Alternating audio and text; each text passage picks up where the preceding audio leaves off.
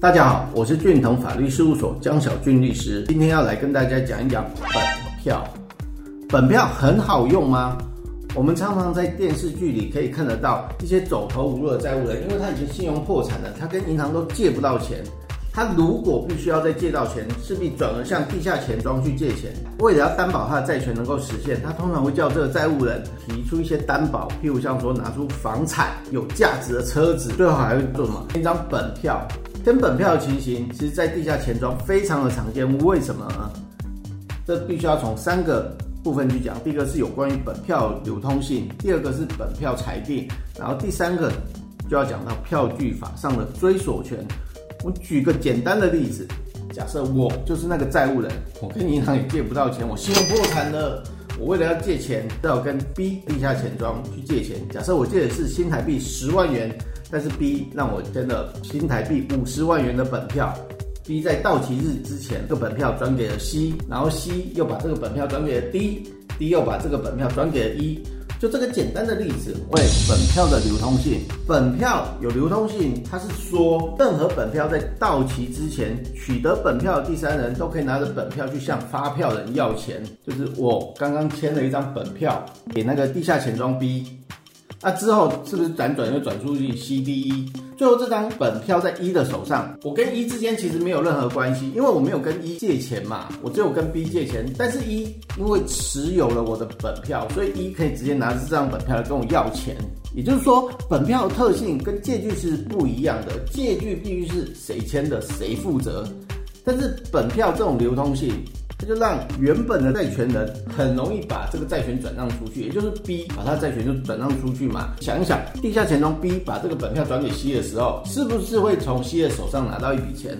会嘛？这样子我才把本票给你。本票流通性会影响到说这些债权人或这些其他的第三人愿不愿意拿这张本票。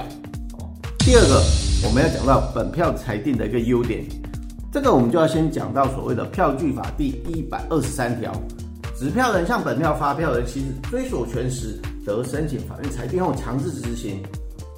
本票裁定有什么好处呢？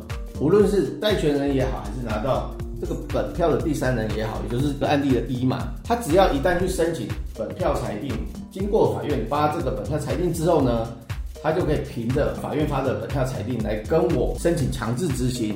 比如像说我名下有薪资收入，就可以去查封清偿债务这样；或者是说，假设我名下有房子，他就可以凭着这本票裁定去查封房子，变价拍卖。其实这样子感觉好像没有什么大不了，但是如果是冗长的诉讼程序，是不是要开庭，然后证据调查，证明说这个债权到底存不存在？但是本票裁定，那基本上就不开庭，也不用做证据调查，只要证明说这个本票是有效成立的，曾经提示不获兑现，这样就可以了。法院是进行书面的审理，就会发裁定。所以比诉讼程序快，也是本票裁定的一个优点。然后第三点，我们就要讲到票据法上的追索权。就条文上来讲，其实有点小小复杂。我先跟大家讲条文。票据法第八十五条，它是规范汇票。汇票到期不获付款时，持票人于行使或保全汇票上的权利行为后，对于被诉人、发票人、汇票上其他债务人得行使追索权。不过这个规定在一百二十四条，本票是有准用的。讲简单的一点。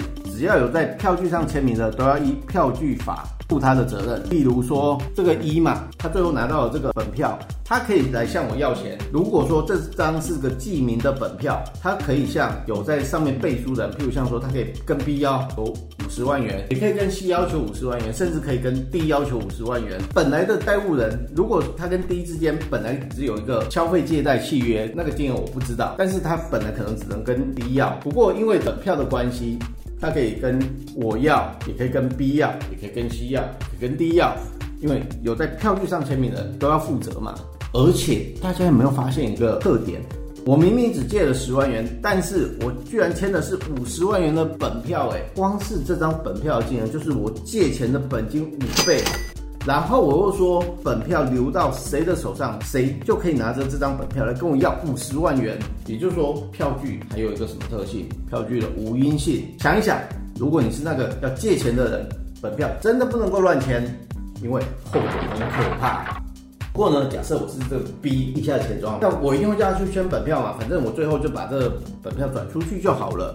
以上是有关于借钱签本票例子跟大家分享。如果大家有遇到奇特的案例，也可以跟我们分享。